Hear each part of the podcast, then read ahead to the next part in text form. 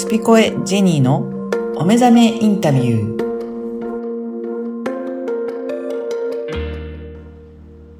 で、安尾さん3回目ですけど、えー前回の続き、人間をやめるうんっていうキー、あの、キーワードなんですけども、うん。私がそのお話を聞いたときは、あの、人っていう形はそのままだけども、まあ、どんどん皆さんの意識が変化していって、で、言葉だけだという、言葉だけだと、あの、まあ、地球がね、次元上昇したとか、うん。っていうのは何年も前から言われていて、うん。で、どんどん皆さんなんかちょっと見えない世界が、やっぱあって、うん。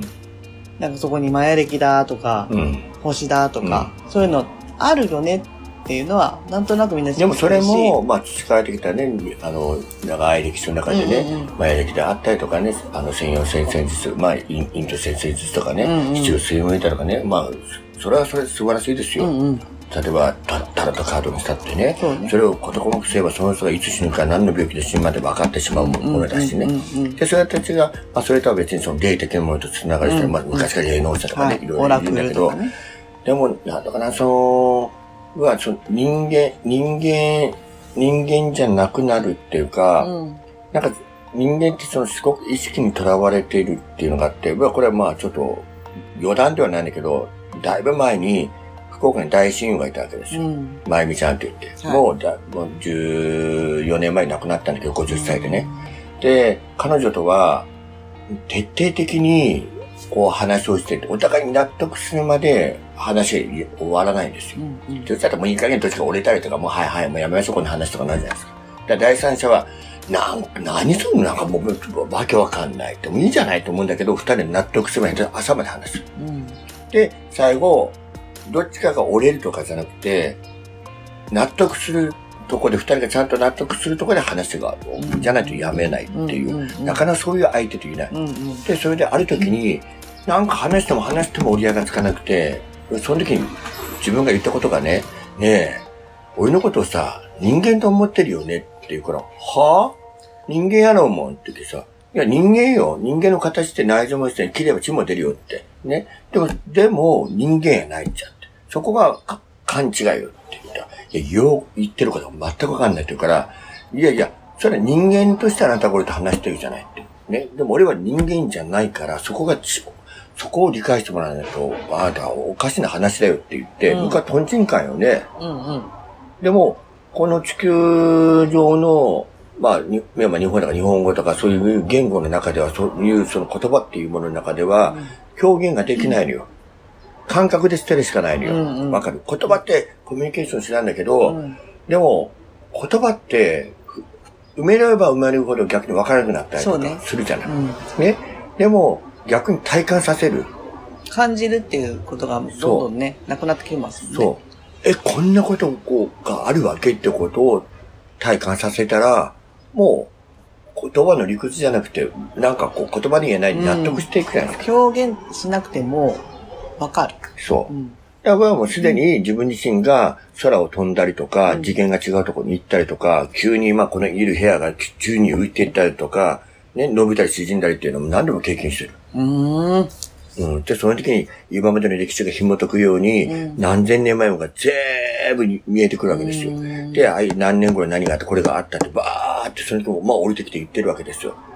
で、そんなことがあったのって、事実的に歴史では普通の歴史のことではないんですよ。よくよく調べると本当にそういうことが出てくるわけですよ。ほら、ねってことなんですよ。それはもう私もわかりました。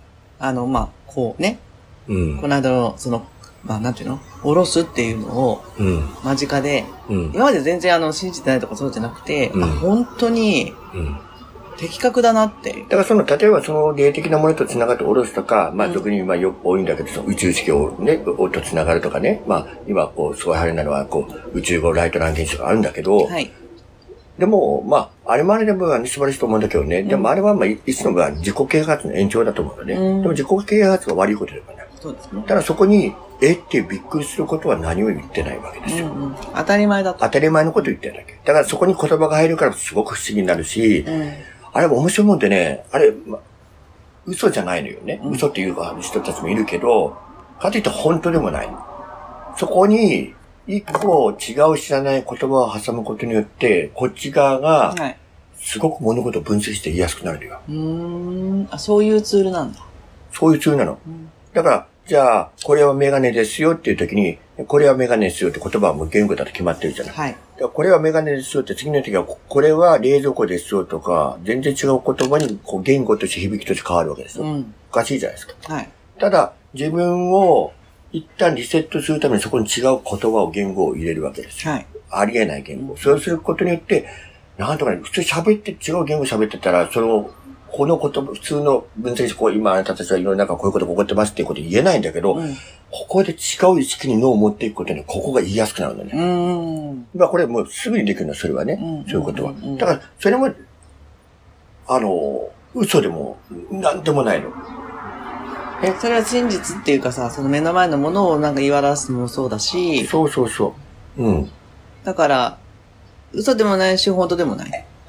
そう。でもな、嘘でも本当でも。あ、まあ当たり前のこと。うんこの、あの、地球上の人間が分かる人は誰も霊能者ので分かってること。うんでしょ、うんね。あ宇宙と繋がる宇宙と一体なる自然と一体なるって、ん何もいい心配して安心していいのよっていうことなのよ。そうです。愛ですよ。うんうんうん。ね。そんなの古代昔からみんなやってる。でも、みんなそういうこと基本的に大事なことだから、いろんな形を、表現を変えて伝えることは、まあそれはいいと思う。うんうんうん。でもそうじゃなくて、その、それは否定してるんじゃなくて、より具体的に、この世の中の流れとかを突き動かして解明していって、明確にそれを謎解きしていって、それを変え、形を、それを実際にか変えていく。うんうん。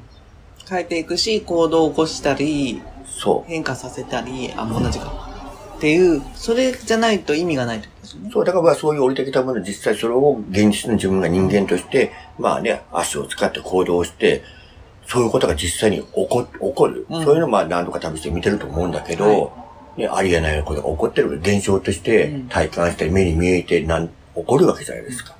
でもそれよりもっと深い部分で、それも一つのことだけど、それはなぜかって言ったら、人間にこういうことが違う事件でこういうことがあるんだって、あなたたちが見て感じてるのが常識ではないんだ。うんそれも常識だけど、うんこっち側があるんだって。それがパラレルワールドなんだけど、うんうんでも人間は見せないとわからない。感じさせないとわからないんですよ。信じないからね。そう。でもそれよりもっと深いところで、じゃあ感じたか信じたかじゃあ何なのって話じゃないですか。わ、すごい、何？と思うだけで。うん。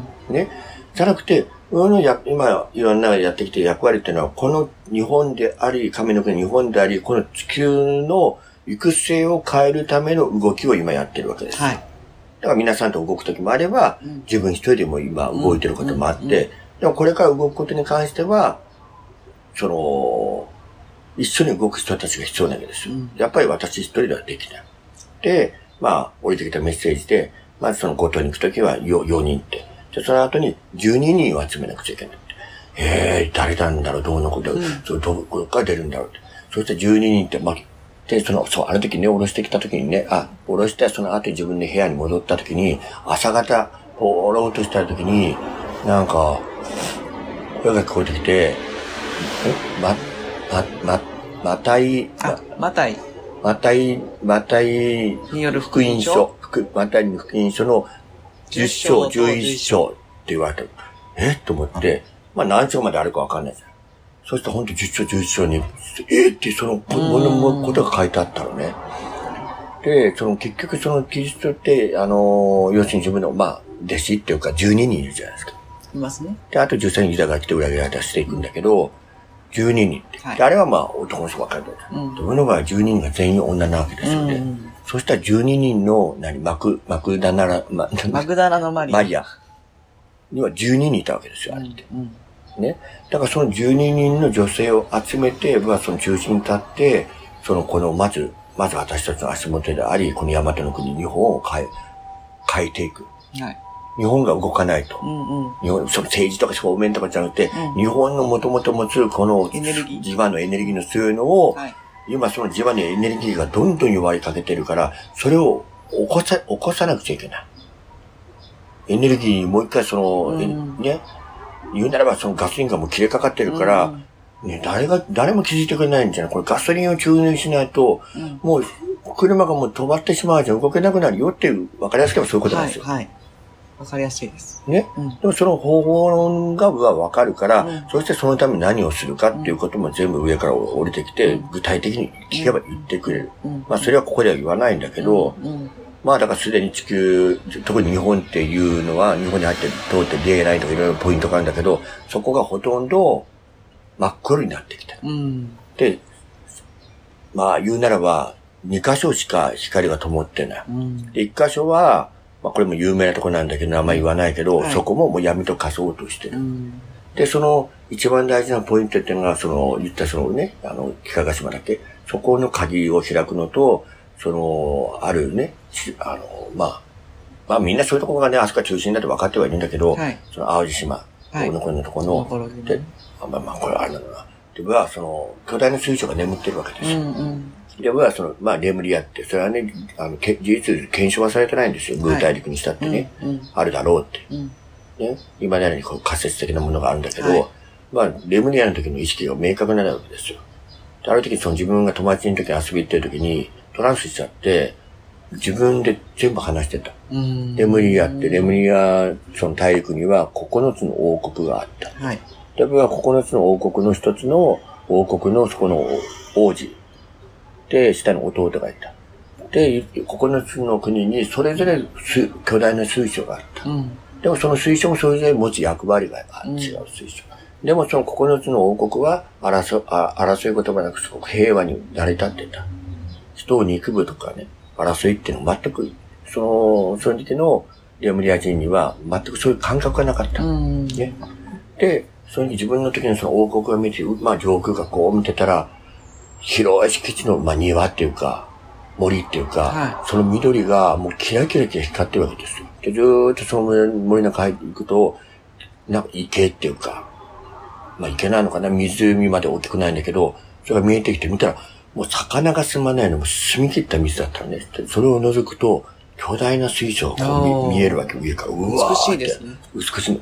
で、その中に、うわ、ほーんってと、中に入って頭まで使って再生してたわけですよ。ううちの思ってるその王国っていうのはその再生するっていうその水晶だったのね。うん。で、その時に父親の名前、母親の名前もなんか言ってた、言ってたみたいで。そう、それはよく覚えてないんだけど、で、その王国の名前が Q、Q、アルファベットの Q の、Q とかなんかそういう名前だったの。で、自分の名前も弟の名前も言ってたみたい。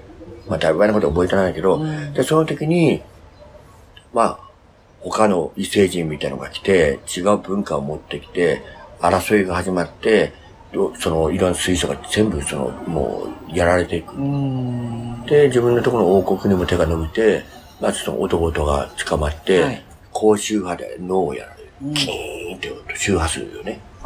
で、その記憶記憶があって、で、まあ、今回のその時に降りてきた時に、その、淡路島と小島の間に巨大な水晶が眠ってて、で、それがもう最後に一個の水晶で、それが、まあ、エネルギー、エネルギー体としたら、エネルギーが、光がもう消えようとしてるって。だあからそれを早く、うんで、いつですかって、ね、何月何日って言って、うんうんうんで、そこに行って、え、何をすればいいんですかって、そこに船を出せって。